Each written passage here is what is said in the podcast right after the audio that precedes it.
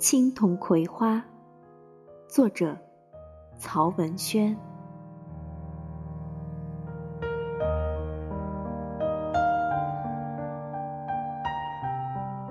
第一章：小木船四。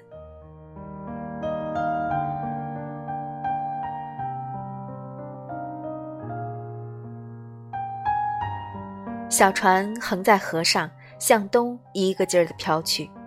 葵花眼中的老榆树变得越来越小了，干校的红瓦房也渐渐消失在千株万株的芦苇后面。他害怕到没有害怕的感觉了，只是坐在船上，无声地流着眼泪。眼前是一片朦朦胧胧的绿色，那绿色像水从天空泻了下来，水面忽然变得阔荡。烟雾蒙蒙的，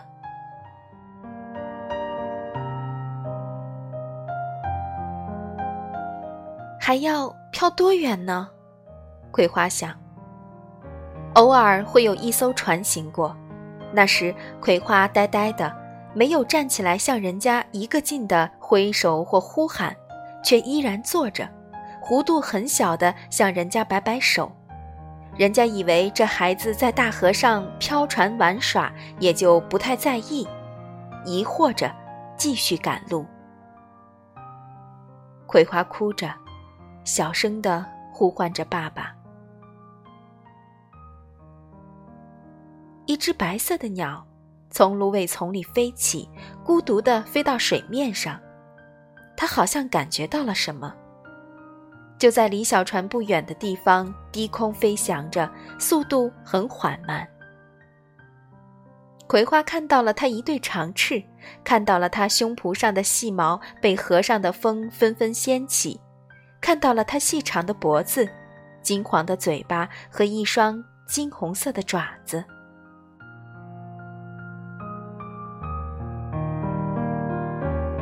他的脑袋不时地歪一下，用褐色的眼睛看着他。船在水上飘，鸟在空中飞，天地间一派无底的安静与寂寞。后来，这只鸟竟然落在了船头上，好大的一只鸟，一双长脚，形象很孤傲。葵花不哭了，望着它。他并不惊讶，好像早就认识他。一个女孩，一只鸟，在空阔的天底下无言相望，谁也不去惊动谁，只有大河纯净的流水声。鸟还要赶路，不能总陪着它。它优雅地点了一下头，一拍翅膀，斜着身体向南飞去了。葵花目送他远去后，掉头向东望去，大水茫茫。他觉得自己应该哭，就又哭了起来。不远处的草滩上，有个男孩在放牛，牛在吃草，男孩在割草。他已经注意到从水上飘来的小船，不再割草，抓着镰刀，站在草丛里，静静地眺望着。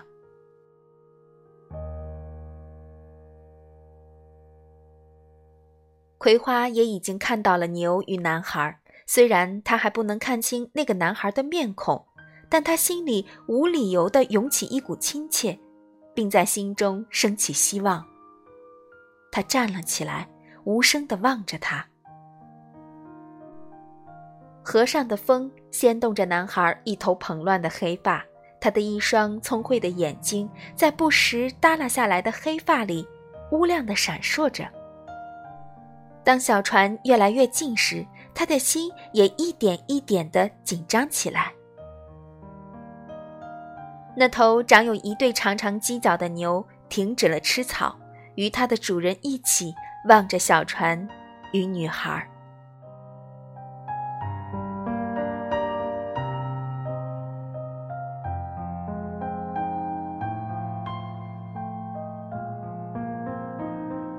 男孩第一眼看到小船时，就已经知道发生了什么。随着小船的飘近，他从地上捡起牛绳，牵着牛，慢慢的往水边走着。葵花不再哭泣，泪痕已经被风吹干，他觉得脸紧绷绷的。男孩抓住牛脊背上的长毛，突然跳起，一下子就骑到了牛背上。他俯视着大河、小船与女孩，而女孩只能仰视着他。那时，蓝色的天空衬托着他，一团团的白云在他的背后涌动着。他看不清他的眼睛，却觉得那双眼睛特别的亮，像夜晚天空的星星。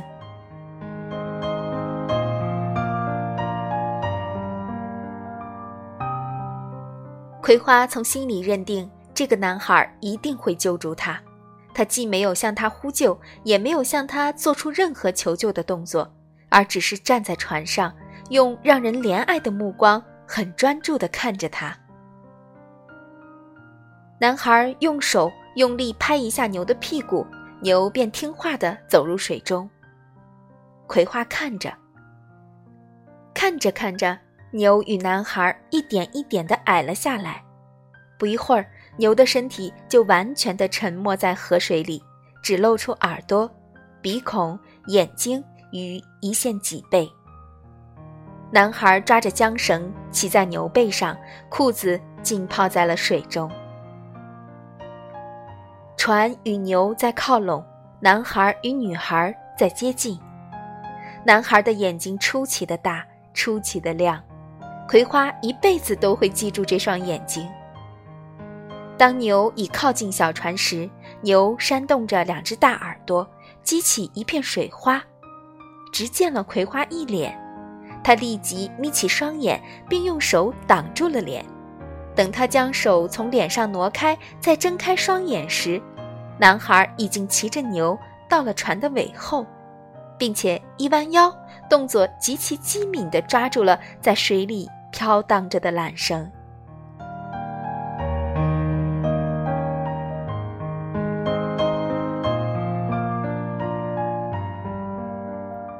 小船微微一颤，停止了漂流。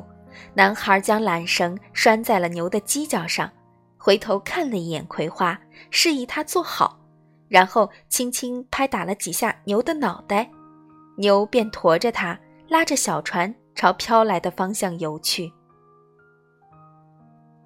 葵花乖巧地坐在船的横梁上，他只能看到男孩的后背与他的后脑勺。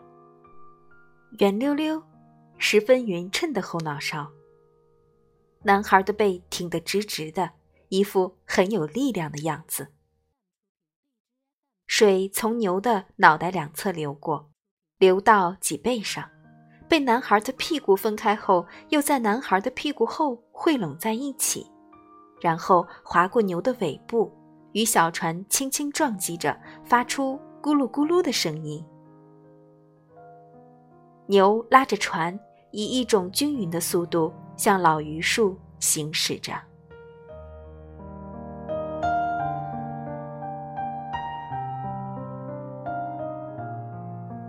葵花早已不再惊恐，坐在那里，竟很兴奋地看着大河的风景。太阳照着大河，水面上有无数的金点闪着光芒，这些光芒随着水波的起伏，忽生忽灭。两岸的芦苇随着天空云彩的移动，一会儿被阳光普照，一会儿又被云彩的阴影遮住。云朵或大或小，或远或近，有时完全遮蔽了太阳。一时间天色暗淡，大河上的光芒一下全都熄灭了，就只有蓝汪汪的一片，但又不能长久的遮住。云去日出。那光芒似乎更加的明亮与锐利，刺得人眼睛不能完全睁开。有些云朵只遮住太阳的一角，芦苇丛就亮一片，暗一片。亮的一片绿得翠生生的，而暗的一片就是墨绿，远处的几乎成了黑色。云、阳光、水与一望无际的芦苇。无穷无尽的变换着，将葵花迷得定定的。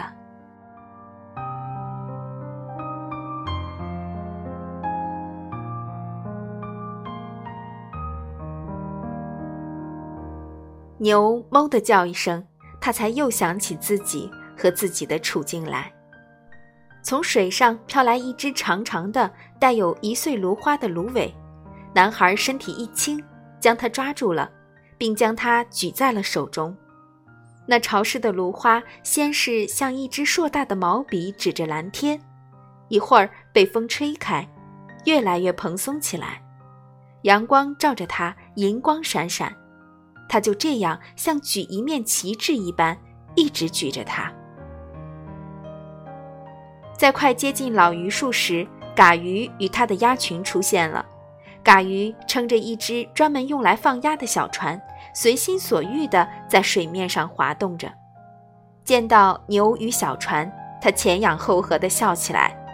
他的笑声是从嗓子眼里发出的，很像鸭群中的公鸭所发出的鸣叫。后来，他就侧着身子躺在船舱里，将头仰起，不出声地看着。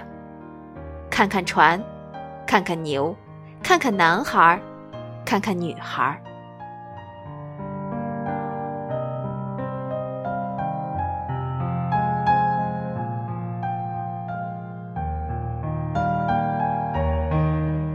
男孩根本不看嘎鱼，只管稳稳地骑在牛背上，赶着他的牛，拉着小船行向老榆树。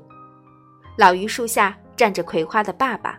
他焦急地观望着，男孩站在牛背上，将小船重新拴在了老榆树上，然后从牛背上下来，用手抓住小船的船帮，让小船一直紧紧地靠在岸上。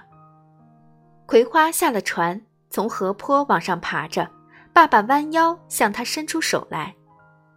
坡上尽是浮土，葵花一时爬不上去。男孩走过来。用双手托着葵花的屁股，用力往上一送，就将他的双手送到了葵花爸爸的大手里。爸爸用力一拉，葵花便蹬到了大堤上。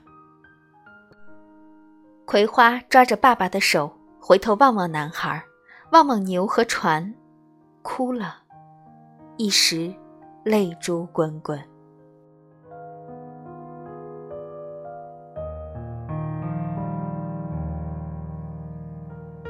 爸爸蹲下，将他搂在怀里，用手轻轻地拍着他的后背。这时，他看到了男孩扬起的面孔，他的心不知被什么敲打了一下，手在葵花的背上停住了。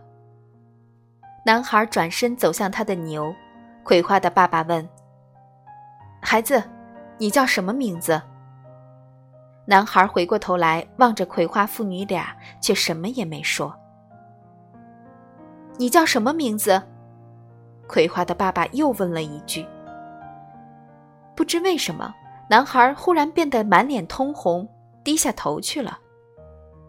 放鸭的嘎鱼大声说：“他叫青铜，他不会说话，他是个大哑巴。”男孩骑上了他的牛，并将牛又赶入水中。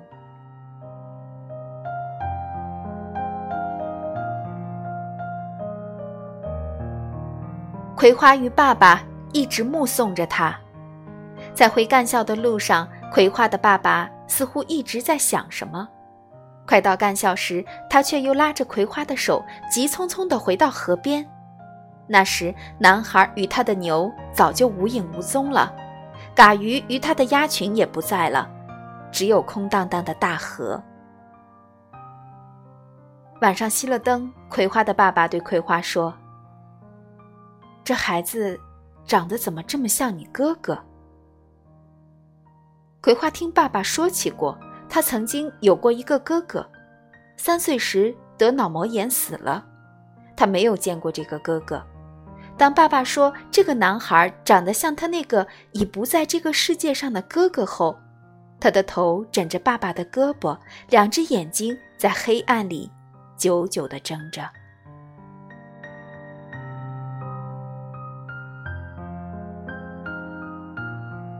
远处，是大河传来的隐隐约约的水声和大麦地的狗吠声。